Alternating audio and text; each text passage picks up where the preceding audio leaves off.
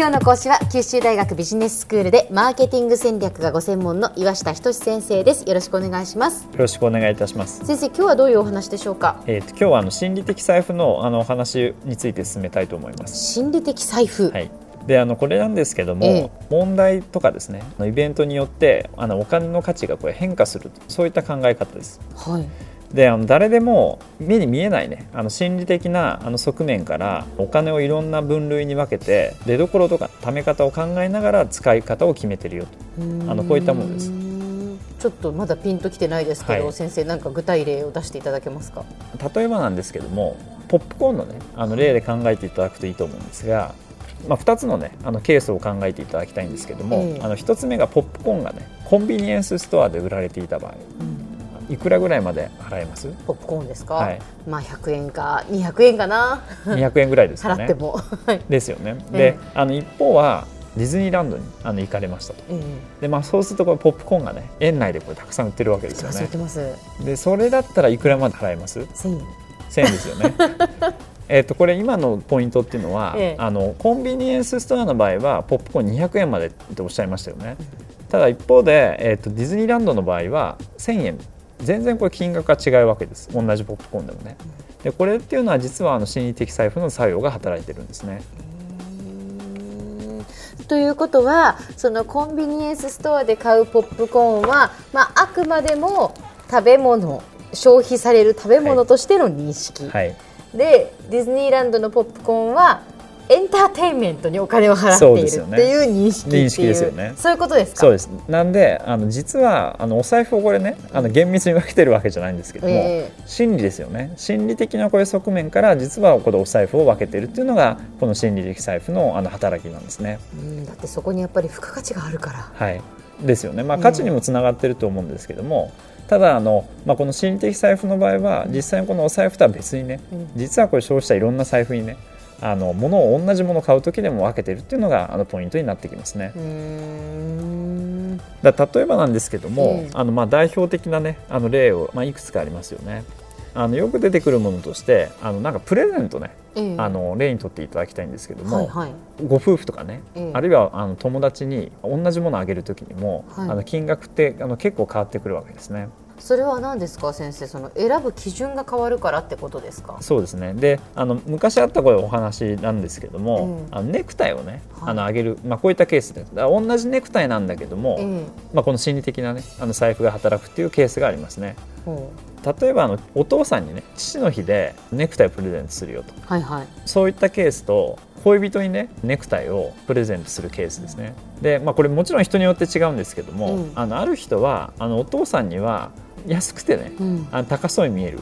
あそういったこれネクタイをあげますよ。なるほどある人はね、はいはいはい、だけども彼にはどういったものをプレゼントするかっていうと、うん、なんかデザインが気に入ったやつとか、うん、あとデザインで選びきれない場合には一番高いネクタイを買うっていうね。あそういったこういう人がいます。なるほどね。はいはいはい。ですんでこの心理的財布がこれ実は同じネクタイでも出どころが違うよと、いうところですよね。うんまあまあ出所っていうかそのまあ心心理の出所ってことですよね。ですよね。ええ今のはじゃあお父さんの場合だとお父さんの場合だと、もう要するになんか出費なわけです。あなるほど単なる出費出費になっちゃうよね。はい、ただ彼の場合は、うん、あプレゼントの財布と、うん、ですんでこの高額なものを買うっていうような決断をしているわけですよね。だ心理的財布が、要するにお金の出出所がねあの綺麗に分かれちゃうっていうのがこのネクタイのケースですね。で、えー、と他にもあるんですけども、えー、例えば旅行に行った時ね同じなんかあのジャケットとかねあの洋服を買う場合にも結構海外に行った時高いものを買っちゃうケースってありません？そうですねまあ、これもあの多少あの他の心理も働いてるわけですけども例えばねある人はあの日本では買わないあの3万円のこれジャケットね結構しますよね3万円ってね。でそれをあの購入しましたよと。でその彼がねあの3万円のこのジャケット実際にはスコットランドで買ったそうなんですけどもこれなくしちゃったわけです。でそうすると日本で同じようなこの3万円のジャケットを買うことはできるわけですよね、うん、だけどもあのその人は買わなかったと、うん、でこれなんでだと思います？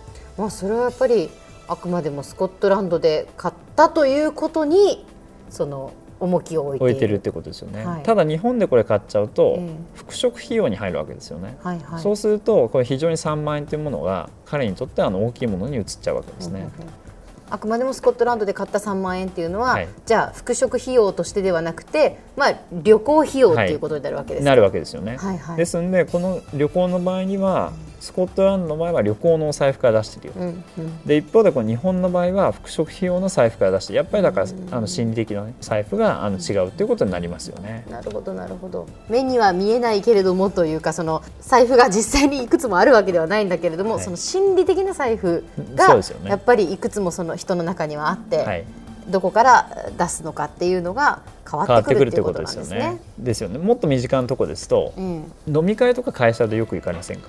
はい行きます。でその場合って、うんあのどどのくらいの値段のとこ行きたいですか？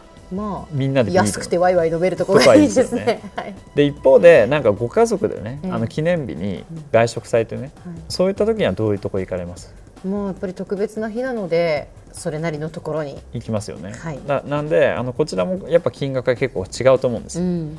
友達とか同僚の方と飲む場合にはどうしてもこれ食費のねあの財布から出すんで低くなりがちですよと。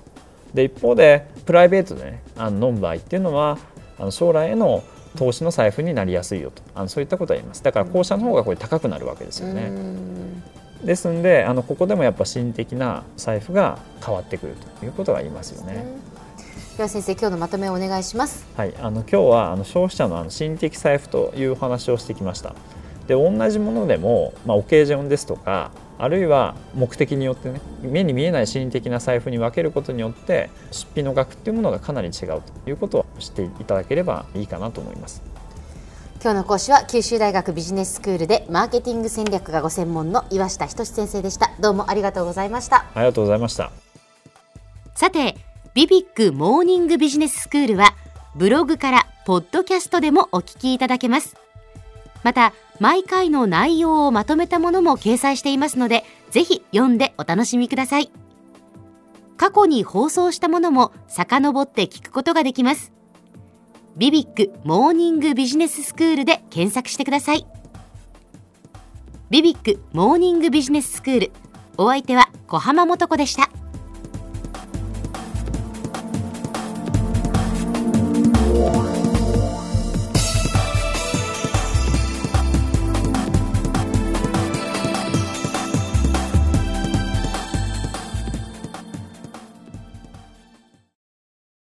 ゾクゾクグイグイメラメラつながる。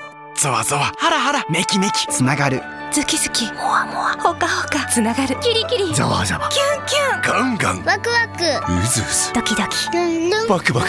九州人のいろんな気持ちつなげます。九州から輝こう。キラキラつながる。 QTNet